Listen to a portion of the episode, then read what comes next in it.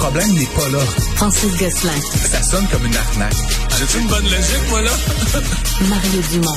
Dis pas qu'il faut faire plus d'argent. La rencontre. Gosselin. Dumont. Bonjour Francis.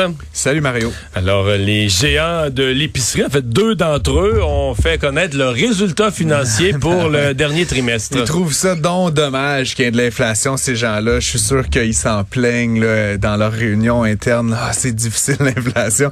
En même temps, ce qui est intéressant, Mario, c'est qu'avec la même, les mêmes pieds carrés, la même bâtisse, les mêmes machines qui, eux, tu ne varient pas tant, tu vends toutes 5, 10, 15, 20% plus cher. Donc, forcément, tu fais 5, 10, 15, 20% de plus d'argent. Donc là, métro, la blase, c'est la fête. Là, je veux dire, euh, les, les ventes augmentent, ont augmenté de 15% par rapport à l'année dernière. Par contre, chez Métro, je voyais que c'était très négatif. Les pronostics pour l'année, d'ailleurs, l'action de Métro était en chute assez forte parce que ils disent que l'année prochaine va être une très difficile. Là. Ben ouais, tu crois pas ça? T'as ben l'air dubitatif. C'est sûr en que... tout cas, le marché l'a cru. Là. Oui, oui, mais le prix de l'action a chuté Beaucoup, malgré le dévoilement de, de bons résultats. Parce, parce qu'ils ont dit l'année prochaine, on est pessimiste. 37 d'augmentation de la, de la marge bénéficiaire nette. Quand même. Moi, je prendrais ça personnellement oui, plutôt bien. Euh, mais effectivement, mais, mais trop, mais tu sais, honnêtement, je pense que c'est vraiment un petit euh, blip là, sur le radar de, de, la valeur de l'action. En fait, ce qu'ils disent, c'est que deux choses. Ben, la, la première, ils s'attendent pas à faire plus d'argent l'an prochain parce que, un, ben, il y aura plus 8 d'inflation pour les aider sur le, le chiffre d'en haut. Et ils font un investissement quand même majeur euh, dans un centre de distribution de produits congelés. Donc, ça va gréver, si tu veux, leur, leur, euh, leur ligne d'en bas, la marge bénéficiaire nette. Et donc, ils s'attendent à ne pas avoir une augmentation des profits. Mais ils sont déjà pas pires. Ah ouais, c'est comme, franchement. Anyway, fait que ça pour dire, moi, je trouve ça bien étrange, Mario. C'est une conversation qu'on a eue plusieurs fois, mais quand deux grands joueurs comme Metro et Lablase montrent des résultats euh, fabuleux par rapport à l'année précédente, ils ont beau nous jouer du violon sur le fait que eux aussi Ouais, mais là, le, ministre François-Philippe euh, Champagne les avait convoqués puis les avait grondés, là.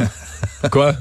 Qu'est-ce qu'il les a grondés? Il a montré un PowerPoint. Qu'est-ce qu'il a fait? Hey, les gars, c'est pas gentil. mais ultimement, le marché canadien de l'alimentation, puis au Québec, je pense que c'est encore pire, est hyper concentré. C'est quelques grands, grands joueurs qui contrôlent tout. Ils ont aucun intérêt à se faire de la concurrence très féroce. Et donc, ultimement, ce qu'ils font, quand les prix augmentent de 1% ils augmentent leur prix de 2 Puis donc, forcément, ils font beaucoup, beaucoup plus d'argent avec des infrastructures qui restent relativement constantes. Donc, ils peuvent bien dire, on vit de l'inflation, nous aussi mais vivent l'inflation sur les intrants, donc par exemple la bouffe, mais la plupart des autres coûts sont relativement fixes, donc c'est sûr que là-dessus, ils sont gagnants.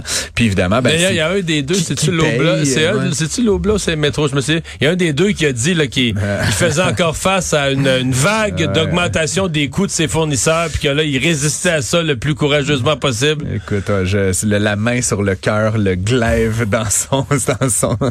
Franchement, donc écoute, c'est ça. Le, président même de, de Métro disait, euh, se, se, flatter la bédaine en disant que les Québécois ont réussi à battre l'inflation en, nous félicitant, tu sais, comme, comme si on avait gagné quelque chose, alors que, euh, tu sais, franchement, puis je sais pas, la rémunération des dirigeants de métro, si t'as déjà vu, là, ça va. Ça va bien? Ils sont capables de payer l'épicerie qu'ils vendent, c'est assez certain. Euh, tu veux me parler d'une euh, d'un investissement dans une start-up montréalais? Ouais, ben c'est intéressant, évidemment. C'est une technologie qui est un peu étrange pour moi, Mario, la captation de carbone. Hein? Ben, il y en a qui ne jurent que par ça, qui disent que l'avenir en matière de changement climatique, euh, on réussira jamais à réduire nos émissions autant qu'on le dit. Donc, la captation carbone va être la clé. Je te dis ce que je te répète ce que j'entends de certaines sources. Ben... C'est de la misère scientifiquement pour nous de se faire une idée là-dessus. Là. Ben, c'est ça, scientifiquement. Puis, puis moi, du point de vue économique, Mario, c'est la question, c'est combien ça coûte en, en milliers ou en centaines de milliers de dollars de capturer une tonne de CO2 est-ce qu'on serait pas mieux, par exemple, de, je sais que tu as fait une chronique là-dessus, tiens, Marie, je vais te ramener sur un sujet, sur les, les subventions. Je me dis, mettons que tu as un million de dollars, tu es le gouvernement du Québec, t'es-tu mieux de mettre un million dans de la, dans de la capture de carbone, sachant que cette technologie-là est immature puis est, est très chère par tonne de carbone, ou t'es mieux de donner euh, un million fois mille dollars, par exemple, à, des automobilistes ou à des, à des dépanneurs ou à des commerçants, je pense que l'efficacité du dollar investi est beaucoup plus grand à enlever l'émission qu'à essayer de la capturer une fois que l'émission est faite. Tu comprends? Ça prend énormément d'énergie, ça prend énormément d'infrastructures. Bref, Ceci étant dit, c'est une technologie qui est naissante. Donc, est-ce que dans 5 ans, dans 10 ans, dans 15 ans, dans 20 ans, ça va beaucoup s'améliorer? Certainement. Il y a du monde prêt à investir. Oui, si oui, tu vas voir les, les géants, là, mettons les Suncor, les propriétaires de Euh, Petro-Canada, toutes ces euh, les Esso, là, Exxon, ces compagnies-là de pétro- euh, ils sont prêts, si tu leur arrives avec de la bonne technologie de captation carbone pour eux atteindre leurs objectifs climatiques, parce que même les pétrolières maintenant doivent atteindre des objectifs climatiques. Absolument, absolument. Ils sont preneurs pour investir dans ta technologie. Mais c'est ça, est-ce qu'il y a, un- tu soulèves une bonne question, est-ce qu'il y a un véritable avenir à cette technologie-là, ça on ne sait pas? Ben voilà, mais donc le- la nouvelle, grosso modo, c'est une entreprise de Montréal qui s'appelle Deep Sky, qui euh, donc a, a détient une technologie et ils viennent de recevoir Mario, puis c'est assez- c'est ça qui est assez étonnant, c'est une start-up, c'est une petite entreprise en démarrage. Ils viennent de recevoir une somme faramineuse de 75 millions de dollars d'un paquet de partenaires, dont Investissement euh, Québec, euh, plusieurs euh, partenaires financiers privés également, là, euh, le fonds de pension des, des, des professeurs de l'Ontario, euh, Whitecap, Bright Spark, là, des, des fonds de capital de Teachers est risque. là-dedans. Teacher, Homers, pardon. Homers, est là-dedans. les- les professeurs, parce que c'est moi qui. C'est ça. Euh, et euh, le, un, le- un des fonds de la BDC. Donc, il y a plein de gens, mais donc 75 Quand millions, même. Mario, pour une entreprise, entre guillemets, en démarrage, c'est pratiquement un record. Là, on appelle série A. C'est vraiment la, la première Non, mais tu me dis, Homer, c'est quand même, il y a quand même des joueurs prudents Oui, oui, là-dedans. ben, c'est pas des, pas des casse-coups en super capital de risque. Il y a Non, des, non. des fonds là-dedans qui sont, ça veut dire qu'ils voient quelque chose. Effectivement, puis il voit quelque chose. Puis encore une fois, comme je le dis, c'est le pari, je pense, c'est qu'aujourd'hui, c'est un dollar très mal investi. Un dollar par tonne de CO2 qu'on enlève, c'est très, très, très cher. Mais l'idée, c'est que si on peut, à chaque année, augmenter l'efficacité de la capture par dollar investi de 10 ou 20 ou 30 ou 40% ben, ça veut dire que dans 5, Ouais. 10, 15 ans, on va peut-être arriver à parité entre subventionner un automobiliste ou, ou investir dans ces technologies-là. Mais, mais c'est aussi, Francis, tu sais, si tu te mets au régime, toi, tu veux couper des calories. non, mais eh, tu vas commencer par les plus Bonne faciles. analogie. Non, mais tu vas commencer par les plus faciles. Tu vas commencer par le petit bonbon, des Ouais. petites cochonneries que, tu, tu tiens pas vraiment, je le prendrai plus. Mais c'est pareil dans ce cas-ci. Là, faut réduire nos, nos émissions atmosphériques, nos, nos émissions de gaz à effet de serre. On commence par le plus facile. Mais plus on va les baisser, plus, ça va monnaie, être tu vas arriver à dire, OK, là, ce qui te reste, là, il te reste les bâtiments, il te reste des gros camions, il te reste... Puis là, eux, ils vont être difficiles à électrifier, ils vont coûter énormément cher.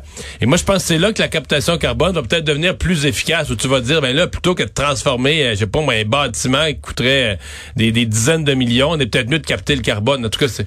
Effectivement. Donc, encore une fois, je trouve ça le fun que ça soit une compagnie d'ici, qu'elle soit maintenant bien financée. Puis là, évidemment, la course est lancée à savoir est-ce qu'ils vont être capables de développer une technologie qui va, euh, entre guillemets, être à l'échelle, tu sais, parce que c'est le fun de capturer une tonne, puis deux tonnes, puis trois tonnes. Mais tu sais, l'enjeu des émissions, c'est des mégatonnes qu'il faut capturer. Et donc, il faut euh, arriver à, à- à passer à l'échelle, donc à développer cette technologie-là suffisamment pour que ça devienne une norme. Une norme, évidemment, en termes de fabriquer l'objet, la machine, la technologie, mais aussi une norme du point de vue financier, que ça fasse euh, aujourd'hui. Puis c'est intéressant, Mario, éventuellement, on n'a pas parlé de ça souvent, mais tu sais, avec de plus en plus une tarification sur le carbone, ben, évidemment, ça va être incitatif pour peut-être certaines entreprises de dire, OK, ben je peux pas, comme tu dis, ça coûte cher, là, décarboner mes, mes, mon procédé, mon processus. Ben peut-être que je vais investir dans un deep sky à la place, euh, que c'est plus efficace du point de vue économique euh, que de donner 1000 dollars à eux, que d'investir 1000 dollars dans mon procédé. Donc, ça donnera des alternatives additionnelles aux entreprises face à un marché du carbone qui, malgré les petits soubresauts de M. Oui. Trudeau, est inévitable là, à terme. là. il va falloir mettre un prix là-dessus. Est-ce que tu es prêt à acheter ton prochain véhicule là, sur Amazon? Moi, j'ai, tu sais, Mario, j'ai, j'ai- euh, je veux pas me péter les bretelles, j'ai acheté une Tesla il y a quelques années, là, puis c'est un peu ça le processus. En ligne. hein. En ligne, tu vois. Toi, tu l'as pas vu, tu l'as pas essayé. Ben, j'avais des amis qui en avaient, j'avais déjà embarqué là-dedans, mais tu sais, toi, je pense que tu as acheté un véhicule récemment, euh, Mario. T'es allé chez le dealer, t'as Oui. fait un essai routier. Là, Par contre, tu- le précédent, c'était en pleine. Le, le pré, oui, j'ai fait un essai routier, mais le précédent, chez le même concessionnaire, c'était en pleine pandémie. Je voulais cette auto-là. Les garages étaient fermés. Là. N'avaient pas le droit d'ouvrir au public. Ouais. Et je l'ai acheté en ligne. Ben, je pense que la pandémie, c'est bon que tu le mentionnes, la pandémie a donné un coup de pouce à ce, à ce type de processus-là. Puis évidemment, Tesla en a fait comme une espèce de norme industrielle, cette idée qu'aujourd'hui, tu peux aller sur Internet, clic, clic, clic, acheter un char. Tu sais, ultimement, là, tu veux réserver ta modèle 3, ta modèle Y, tu peux aller, euh, tu peux le faire tout de suite si tu veux Mario.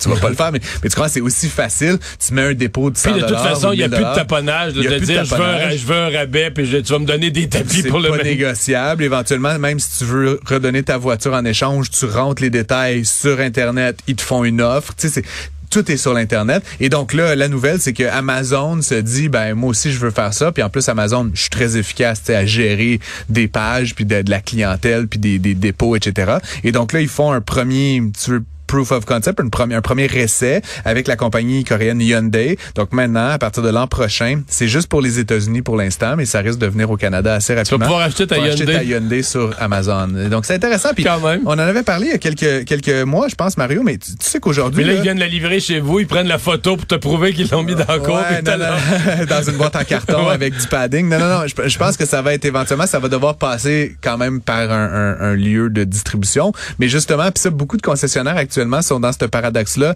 Euh, tu sais, je lisais sur les concessionnaires justement, qui aujourd'hui c'est des entrepreneurs hein, qui achètent des véhicules d'un manufacturier puis qui les revendent. Puis là, ils ont comme de la marge de manœuvre.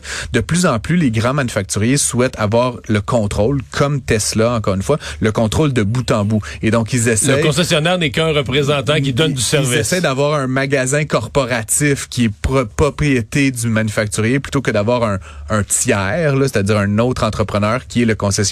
Et donc, je pense que Amazon, tu sais, c'est un peu une stratégie comme celle-là, c'est-à-dire tu vas commander ta Hyundai, dans l'occurrence sur Amazon, tu vas aller chercher dans un centre de distribution qui ne sera pas un concessionnaire, tu comprends, qui va être juste comme une place où tu vas chercher ton auto co- comme tu vas chercher tes tomates à l'épicerie, là, dans une certaine mesure. Et donc, ça change toute la chaîne de valeur, évidemment, de qui prend quoi à quel moment. Je sais pas comment ils vont s'arranger avec Amazon, parce qu'Amazon, des fois, ils sont un peu gourmands. hein. Je sais pas si tu le sais, là, mais, tu Mais ils gardent une cote, Je hein. devine qu'ils vont pas prendre 30% du prix d'un char quand même, mais ça, ça pose la question. Puis l'autre affaire qui est étonnant aussi, Mario, que tu as peut-être vu, là, moi j'ai constaté ça sur Amazon. Euh, je me suis acheté un truc euh, récemment là, qui valait un peu plus cher, 500-600 dollars sur Amazon, et tu peux le faire financer directement sur Amazon par des trucs comme euh, Affirm ou euh, Sezzle, etc. Fait que tu fais carrément une mini enquête de crédit. Puis maintenant, j'ai un truc que je veux pas dire, dire quoi, mais j'ai acheté un truc sur Amazon que je paye 100 pièces par mois pendant six mois à 0% d'intérêt. Mais donc Amazon est aussi en train de rentrer dans le crédit à la consommation. Donc je me dis, je veux m'acheter une Hyundai, je sais pas, c'est 30 000, 40 000 pièces. Je vais carrément sur Amazon faire l'enquête de crédit, auto. faire mon prêt auto. Puis ultimement, je vais juste aller à chercher la clé, la plaque, puis l'auto. Puis tu sais, bing bang boom, tu repars avec l'auto, tu parles à personne. C'est- un Il peu reste juste qu'Amazon remplace la SAC pour nous fournir. Hey, Pars-moi pas, Mario, parce que ça me donne des idées. Euh, Peut-être appeler Eric Kerr après la chronique. Euh, voilà, Merci. je t'en prie.